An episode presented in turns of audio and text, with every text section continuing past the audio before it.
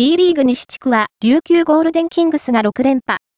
いざチャンピオンシップへ、バスケットボール男子の B リーグ一部 B1 西地区は5月6日に琉球ゴールデンキングスが広島ドラゴンフライズを78の71を下し、6期連続の優勝を飾った。